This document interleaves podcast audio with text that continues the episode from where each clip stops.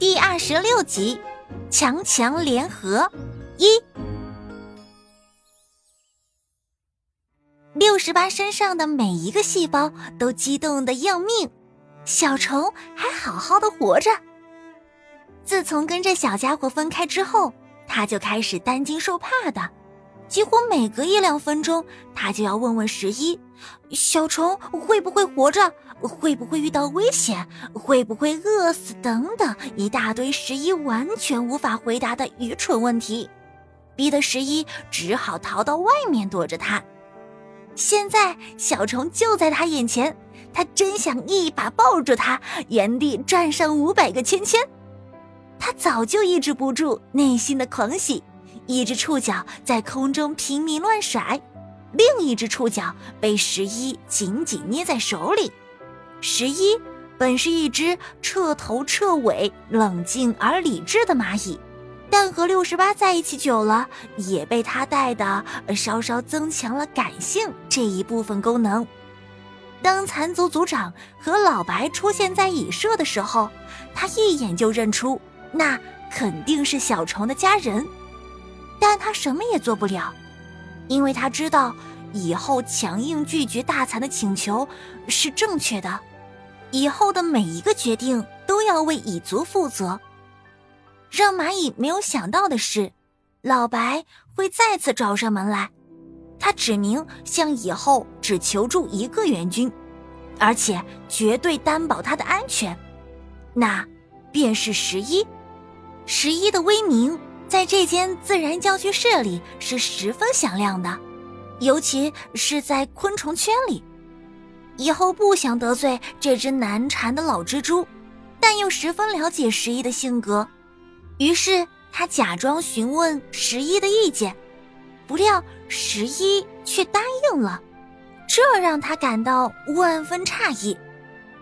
只有六十八知道，十一是为了小虫。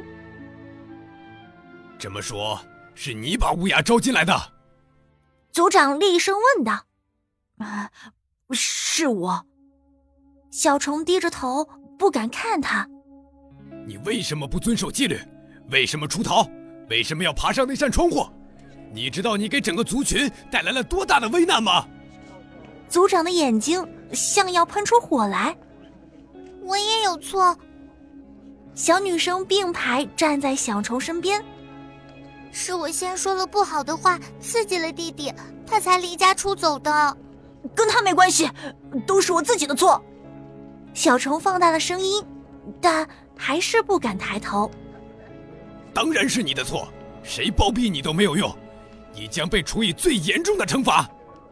族长在大脑中搜索着家族法条里少得可怜的项目。你将被罚终生面壁，直到节俭为止。连大蚕们都惊讶的睁大了眼睛，这真是他们听过的最严酷的惩罚了。我说老弟，你这处罚别定的这么早，行不行？我们先听这小子说说，他有什么主意再决定也不晚呐。老白想替小虫解围，他一个乳臭未干的毛虫子能有什么了不起的主意？白大哥，你就别再替他说话了。大蚕们都看得出老白喜欢这个孩子。他是很有思想的，小女生挺直了身子，一张小脸绷得十分严肃。在十一将军来之前，弟弟就跟我说过补窗户的方案。在将军说出方案之后，他又想到一些新的办法。他也是真心想帮助大家，才会主动认错的。老师，你就给他一个机会吧。六十八终于忍不住，强行从十一的手掌心里抽出触角，冲过来挡在小虫面前。呃，不许你们欺负他，他是我和十一的朋友，你们不要他，我现在就把他带走。你们认识？族长惊讶的看向十一，十一点点头，他嫌弃的看看六十八，转头对族长说：“如果不是因为他，我大概也不会过来帮忙了。”我也想听听这孩子的主意，你就让他说说吧。老白接过话来：“这孩子机灵的很，说不定真有什么好主意呢。不管你有什么主意，都得接受家法的惩罚，听见没有？”威严不能懈怠，但在重压之下，族长也不得不松口。那你就说吧，